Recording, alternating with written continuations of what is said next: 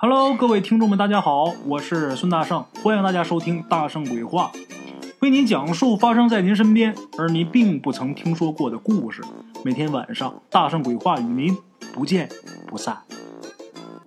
各位听众老铁们，大家好，大圣来了啊！昨天呢，休息了一天没讲，为什么呢？因为前天双十一呀，抢东西抢累了哈。今天呢，咱们接着来说故事啊。话说。在德川时代，哎，一听说德川时代，各位老铁们就能知道啊，今天说的又是发生在日本的这么一个故事啊。德川时代呢，江户小石川有个齐本，哎，什么叫齐本呢？在这儿给大伙解释一下，齐本呐，就是德川幕府直属家臣，封地未满一万石就叫齐本，哎。这个齐本的名字呢叫铃木，铃木家的宅邸呀位于江户河岸一座桥的附近，啊，这个叫铃木的齐本家呀，他们家也有家臣，哎，他们家的家臣当中啊有这么一个下级武士，这武士是分等级的啊，这是个下级武士，这个武士啊叫中武郎，中就是忠义的忠。武是武术的武，哎，中五郎，长得很英俊，为人很友善，非常机警能干的这么一个年轻小伙子。他的同伴对他的评价呀，都是相当不错的。咱们话说，中五郎啊，在铃木宅邸里边当差，当了多长时间呢？故事发生的时候，他当了有四五年。这个人品行端正啊，而且执行任务的时候从来没出过差错。但是呢。发生故事的时候，那段时间有人发现他呀，好像有点不对劲儿。哪儿不对呢？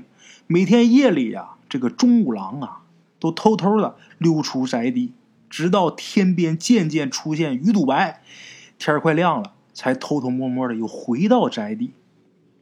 谁都不知道他去哪儿了，也不知道他干什么了。后来呢，这个事儿啊，被他同伴发现了。同伴察觉到了，刚开始的时候啊，这些同伴啊碍于情面，没有人当面问这个中五郎，呃，你为什么晚上半夜出去啊？没人提出质疑，因为啊，人家整夜出去，但是人家也没耽误第二天的工作。再加上中五郎这个人的作风啊，一向很正派，所以呢，大家就以为啊，呃，他这么做一定是有他自己的苦衷。哎，人家不愿意说，咱就别刨根问底的问。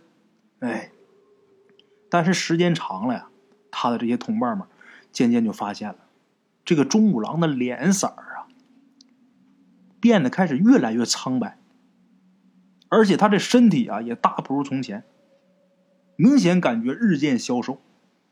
这些同伴啊，眼看着中五郎日益憔悴，大伙儿都挺担心的，所以大家决定啊，还是问问他吧，他晚上究竟出去干什么。哎，也是关心他。就在当天晚上，这个中五郎啊，又跟往常一样，偷偷的溜出这个宅邸。就在这个时候啊，一个比他年长的一个同伴同事吧，哎，就把他给拦住了，然后就跟他说呀，就说中五郎，你最近每天都离开宅邸，也不知道去向，一直到凌晨你才回来。这个事儿啊，我们大伙早就知道了。我们不是想指责你啊，但是你看看你自己。你看看你最近这个脸色，越来越苍白，我们大家都担心你！你是不是跟什么坏人在外边交朋友了呀？因为这个才把自己这个身体给拖垮了，或者说你是不是有什么苦衷啊？你能不能说出来呀？我们大家一起帮你想办法。无论如何啊，你必须为你每天晚上外出的行为啊，给大家一个合理的解释。为什么？因为我们是同事。如果说你真要是出什么事儿了，我们也担待不起。如果你今天晚上要是不说的话，那我们就把这个事儿啊禀告主公，因为你已经违反了府中的规矩，我们不能再让你这么下去了。如果你一旦出事儿的话，那我们是你的同事啊，你每天晚上出去，每天天快亮才回来，我们知情不报是有责任的，对。他这同事啊，年长这位同事说这个东西也没毛病啊。虽然说把这个话说的挺严重的，但是说归说，他们一起共事这么多年，患难与共，早就已经是情同手足了，情谊是很深厚的。谁也不可能说真的去到这个主公面前呢，去举报钟五郎的反常行为。他们这么说啊，无非呀就是担心钟五郎的身体。咱说都跟自己家兄弟似的，这个感情啊非同小可。共事这么长时间，你说不能眼看着他这么下去啊？这个身体都变这样了，再不问问，再不管管，说不过去了。咱再说说这个钟五郎。他被这个年长的同事这么一问啊，挺苦恼，绷着脸一言不发，然后呢，默默的往前走，一直啊走到这个院子里边去。他这些个同事啊，这些个伙伴们一看他走啊，大伙也都在后边跟着。走着走着，这一伙人啊就来到院子里边一处很僻静的地方，这地方没有人。哎，这个时候呢，钟五郎终于是停下脚步，背对着大伙。然后开口说：“哎，事到如今呐，我也不想瞒着你们大家，但是无论如何呀，请你们不要把这件事啊告诉其他人。你们记住，如果谁把这个秘密泄露出去，那我必将有血光之灾呀！到时候一定会大难临头。啊，大伙儿都指天发誓的啊，我们不说。那到底怎么回事？”钟五郎说：“呀，今年年初的时候，距现在这个时间大概五个月以前，今年年初暮春时节，有一天夜里，中五郎呢回家去看望自己的父母。等赶回主公府邸的时候啊，夜已经很深了。这个时候，中五郎发现呢，离府邸大门不远的地方，靠河边那儿站着一个女的。这个女的呀。”看她这个穿着打扮呢，能看出来，她出身应该不错。过去啊，呃，日本啊，跟咱中国也都一样啊，都是很讲究这个出身的啊，讲究阶级的。一看这个女的啊，穿这衣服就知道出身应该不错。但是这样一个女的，这夜深人静的，一个人站河边发呆，这有点不太寻常。当时钟五郎啊。是着急赶回府邸，所以呢，他也没打算多管闲事。他问都没问，径直的从这女的身边啊就走过去。可是走到这女的身边的时候，刚越过这女的这个身边，这女的突然间啊把他给拽住了，拽着他这个衣袖啊，就跟他说：“这位壮士，实在不好意思，能劳烦您跟我去前边小桥边上吗？我有点话要跟您说。”钟五郎这时候就抬头看这个女的啊，他看这个女的呀，这个样子也就是十六七岁的模样，长得呢胜似天仙，特别好看。说话这个声音啊也非常悦耳，当然大圣我是学不出来了啊，你们就自己想象那个声音啊，很好听。哎，这个姑娘啊，一看她这样子，一听她这声音啊，你就没有办法拒绝她这个请求。确实是啊。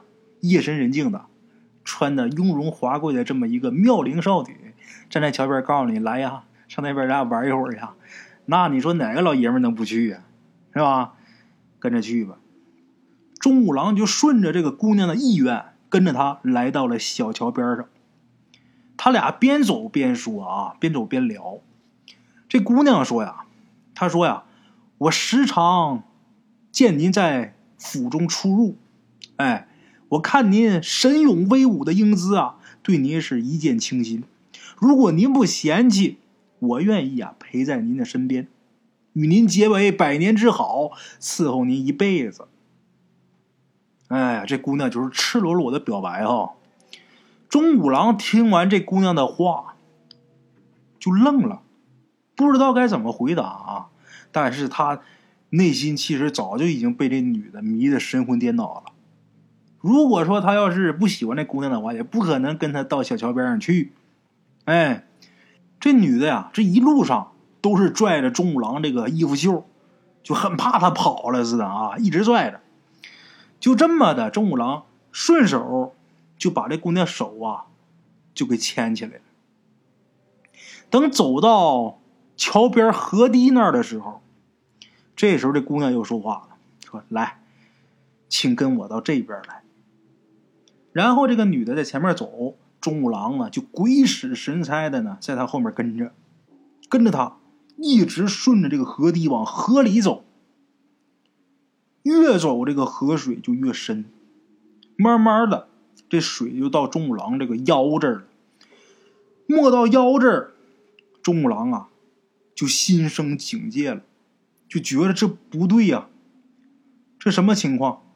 心底呀猛然间冒起一阵寒意。哎，这时候他就有点想反悔啊，就想重新回到岸上去。可是就在这个时候，这个女的好像是看出来中郎这个心思一样啊，笑着呢朝他就走过来了，然后呢拽着中郎的手就说：“来，你跟我一起走，您不用害怕。”这中郎说呀，也怪哈，就自从这个女的拉着他的手的时候，他一下就觉得全身瘫痪了，这身体就不能自主了，就好像是做梦似的啊，完全不受自己控制。终于。这个女的双脚踏入了深渊，把钟五郎也给拖进去。顿时啊，这钟五郎就觉得眼睛、鼻子、耳朵呀，全都被水给灌满了似的。然后这个人啊，就昏过去了。等他再醒过来的时候，他发现他自己啊，居然倒在了一个陌生的地方。这地方装修那豪华气派，特别亮，亮如白昼。哎，这会儿是晚上啊。特别亮，亮如白昼。这个四周啊，非常干燥，很舒服。地板呐，很干净，光洁平滑。这地方没有一点阴冷潮湿的感觉。至于这是什么地方，他又是怎么到这儿来的，钟五郎一无所知。哎，这个女的呀，牵着钟郎的手，打这个地方啊往前走。途中呢，穿过了一间又一间的房间，每一个房间里边啊都是空着的，但是每一个房间里边都装的富丽堂皇。没一会儿啊，他们就到了一个奢华无比的大厅当中。这个大厅的尽头，这个呃壁龛前面能看到排列整齐的烛台，还有一席酒宴。什么叫山珍美味啊？钟郎都没见过。这个酒宴旁边啊，铺着精致的棉织坐垫，但是一个客人都看不见，空空如也。这姑娘呢，把钟五郎就带到席位上，俩人坐好。坐好之后啊，这姑娘就说：“您看啊，这就是我的家，不知道您呐是否愿意跟我在这儿一起生活？”这姑娘不笑不说话啊，这一笑啊。娇羞里边带一点青涩，顿时就让钟五郎啊意乱神迷，马上就觉得啊这世界上这没有比他笑更好看的了。这姑娘一问啊，这是我家，你愿不愿意在这跟我过啊？这钟五郎赶紧回答：“我愿意呀！”啊，在那一刻，钟五郎啊忽然间想起了日本的好多传说，古老的传说。他就心想啊，我对面这姑娘会不会就是这些个传说当中的仙女啊？哎呀，怎么这么美呀？在这个期间啊，有好多的侍女端着各式各样的美酒珍肴，轮番的往钟五郎跟这姑娘面前送。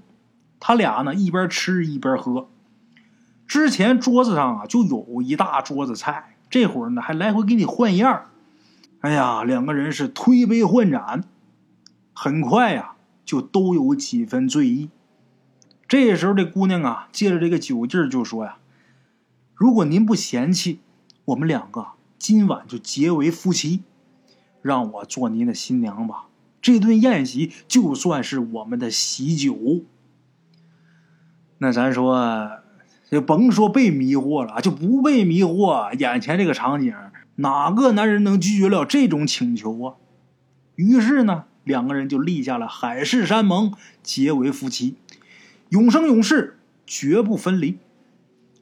简短结说，宴席结束之后，两个人就相拥着离开了大厅。两个人呢，到了一个事先准备好的房间去休息。这一晚上啊，两个人是互相缠绵，风流一夜。哎，然后呢，钟五郎睡着了。等他再醒的时候，已经是第二天黎明时分。这个时候啊，这女的这姑娘说：“如今呐，你已经是我的夫君了，请你呀答应我一件事。我们两个人的事儿啊，你千万不要告诉任何人。如果你不小心说出去了，你将大难临头，我们两个必将永远分离，不能相见。所以呢，请你千万要答应我。现在天呐，马上就要亮了，你可以安心回去办你的事儿。”不用胡思乱想，等到晚上，你可以啊到咱俩初次见面的那个桥头，你等我，我肯定去接你，我肯定不会让你等太久。哎，当时钟五郎啊根本没想那么多，尤其是这是好事，这是美事啊，谁能去拒绝呀？是吧？所以呢，他就一边想着那些个古老传说、神仙的故事啊，一边呢。就答应了这姑娘的请求，他发誓，他绝对不会把这事儿啊说给第三个人听。然后呢，两个人呢穿衣服，整理好之后，两个人是再度穿过那些装修华丽但是空无一人的那些个房间，最后来到大门口。到大门口之后，这姑娘啊紧紧的拽着钟五郎的手，这个四周啊瞬间就变得一片漆黑。就黑的伸手不见五指，钟五郎就觉得自己眼前一黑，然后就什么都不知道了。哎，等他再恢复神智的时候，他发现啊，他自己已经到了河边的小桥上，身边啊那个姑娘已经不见了。就这么的，钟五郎就很开心、很 happy 的回到了府邸。当他回到府邸的时候，天还没彻底亮，因为寺院的钟声。还没响。打那以后，每天晚上，钟五郎都照着约定，在这个小桥边上等着他这个美娇娘。这姑娘呢，也从来没有失约过，每次呢，都带着钟五郎是潜入水底。就这么的，两个人在一起快快乐乐的生活了五个多月，两个人感情非常好，非常恩爱，难舍难分。说到这儿的时候，钟五郎跟他这些个同事说：“啊，这会儿啊，我那个美娇娘，我那个媳妇儿，肯定还是在那儿等我呢。如果说她等不着我的话，那肯定会发疯。所以我现在必须得去，得跟她见面。我今天非去不可。你们啊，千万别把我刚才说的话告诉别人，要不然的话，我真的会大祸临头。”哎就是这么个经过，咱再说说比钟五郎年长的那位同事，也是一个武士啊。听完钟五郎这番话以后，也是很震惊啊。他觉得钟五郎的表情啊，不像是在说谎。可是这个事儿啊，本身啊，太不可思议了，就让人毛骨悚然啊。这个武士就想啊，钟五郎的所见所为，能不能都是他的幻觉？如果他真是被什么邪祟之物附体的话，产生了幻觉是合理的。如果说真是这样的话，我现在啊，如果胡乱给这个年轻人一点意见的话，反倒啊，我会害了他。这个年长的武士啊，想了想，就很委婉的说：“呃，那那要照你这么说的话，那那也也是好事啊，只要你平安无事啊。”我绝对不会把你刚才所说的事泄露出去，你放心吧。啊，既然你没事那你就赶紧跟你那位娘子约会去吧。哎，不过我看你最近这个脸色苍白呀，我总觉着呀，你可能被什么东西迷惑心神了。你可得好好注意啊，一定要注意身体，这身体呀，千万可别出什么问题。钟五郎啊。跟比他大的这个同事啊，这位武士笑了笑，也没说别的啊，就匆匆离去。但是呢，今天晚上跟平时不一样，没过多长时间，钟五郎又垂头丧气的折回来了，回来的时候啊，一脸哀怨。他这个老同伴啊，这个老同事啊，就问他说：“你怎么了？你怎么没去找你媳妇去？”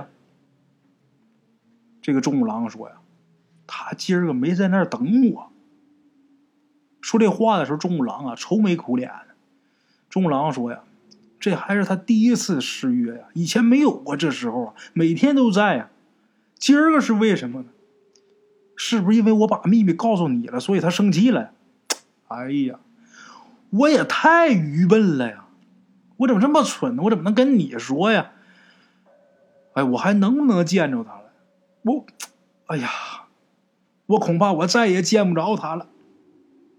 这时候，他这个老同事啊，这老同伴啊，就不断的试着安慰钟五郎，可是呢，钟五郎听不进去呀，是吧？我本来我们两口子过挺好的，你非得追追着问，这下好了，我媳妇不来了。可是就在这个时候，钟五郎突然间是惨叫一声，人呐咣叽倒地上，就好像是中邪了似的啊，口吐白沫。没一会儿啊，钟五郎是浑身颤抖，直打寒战啊。这个时候啊，这个寺庙的钟声也起来了，咚咚响。这个钟五郎啊，拼命想站起身，可是呢，四肢无力，栽倒在地。这回再倒。就再也没有爬起来过。他这个老同事一看啊，这老同伴一看就知道情况不好，赶紧吩咐其他武士赶紧去请大夫。等大夫一来啊，大夫就很惊讶，给他这一检查，这大夫就说：“奇怪了，这人身上的血呀已经流干了，他血管里边这不是血。”这会儿是黑水，那这种情况什么大夫能治疗啊？大夫说了，恕我无能，保不住他命了。你们还是赶紧给他准备后事吧。这一闹腾啊，就没人不知道这事儿了。这主公也知道了，主公也很喜欢这个钟五郎。一看他这个情况，主公也是请遍了附近的名医，想尽了一切办法，想保住钟五郎的命。可是不管是哪个神医来。都治不好，始终没有效果。钟五郎挨到傍晚时分就撒手人寰，这人啊去世。他去世以后，这个老武士才把这件事情发生的经过告诉了主公，告诉这个主公铃木。这老武士在这跟主公说这个事儿的时候，在一边的大夫啊就听着了。这个大夫听完之后啊，一脸惋惜，就说：“呀，其实啊，看着他这个症状以后，我就猜到是这么一回事像他这样被吸干精血的人啊，可不光他一个，无数男人呐被那女的给迷住，白白断送了性命。一旦被吸干精血呀，任何仙丹妙药都爱莫能助，无力回天，只能等死。”这大夫这么一说啊，旁边这些个武士啊，大伙就都问，说：“那你知道这女的到底是什么妖怪吗？这么厉害啊？是不是狐狸精之类的？”这大夫说了：“不是，这个东西啊，经常在这条河上出现，而且最喜欢吸食年轻男子的精血。”旁边这些武士就都问呐：“那是不是蛇精啊，或者是什么吸血僵尸啊？”这大夫说了：“不是。”不是，白天的时候啊，你们到桥底下去看看，你就能看着他。大伙说：“那到底是什么东西啊？你也直接告诉我们吧。”这大夫说了：“蟾蜍，又大又恶心的赖皮蛤蟆。”哎，感情这钟五郎那么棒一小伙子。让一蛤蟆给祸害了啊！估计啊，每天晚上吃的那些东西啊，也不定是什么小虫子、啊小蚂蚁之类的，或者是什么小老鼠啊。这个蛤蟆不就喜欢吃这些东西吗？他看到的那些东西啊，或者是他吃到嘴里的那些东西，还有感觉到的味道，其实这都是这个蛤蟆精啊给他制造的幻觉。其实像蛤蟆成精这种事儿啊，不光是日本有，咱们中国有很多这个蛤蟆精、蛤蟆仙儿。我们东北就有，我们村儿就有。那大蛤蟆长得都吓人啊！我小时候见过一个，在苞米地里边见过一个，老大了。那个我估计就是什么精，但是好在啊，小孩火力旺啊，这个年轻小伙不怕这个，所以他没迷惑了我。那大蛤蟆我记着得有半拉鞋盒那么大，哎，就装鞋的那个盒子啊，那大鞋盒得有一半鞋盒那么大，又大又丑，身上全是疙瘩啊。我们小时候我还经历过这么一件事我们村有这么一个人啊，在家里边挺好的，这么一个老太太，就平时就是一个很普通的一个农村小老太太，结果就被这个蛤蟆仙给迷惑了，然后呢，脑袋上盖了一块红布，我记得很清楚，好多人都去看热闹嘛，脑袋上盖了一块红布，在他家那个炕上蹲着，蹲着蹲着就开始跳，就跟蛤蟆那么跳是一样啊，就是蛤蟆怎么跳他就怎么跳，就感觉好像是欧阳锋练蛤蟆功似的啊。是我我最觉得震惊的是什么呢？不是他跳这个形形学的像，我最震惊的是那么大岁数一个老太太，那炕离棚顶那么高，她这一跳能跳到这个棚顶上，就能脑袋能撞到这个棚。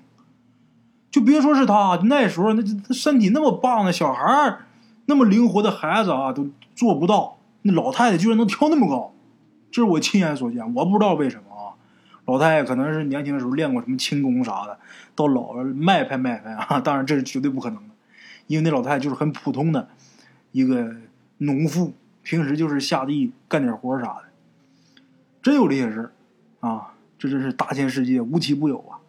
在咱们东北啊，不光是东北，这世界各地啊，但凡什么东西要是时间长了都能成精啊！哎，好了，我得去看看我那个可乐。放挺长时间了，我看它有没有成精。如果没有成精的话，我就喝掉它；如果有成精的话，我就分两次喝掉它。明天见。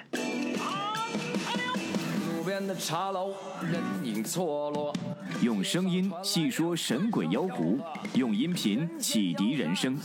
欢迎收听《大圣鬼话》。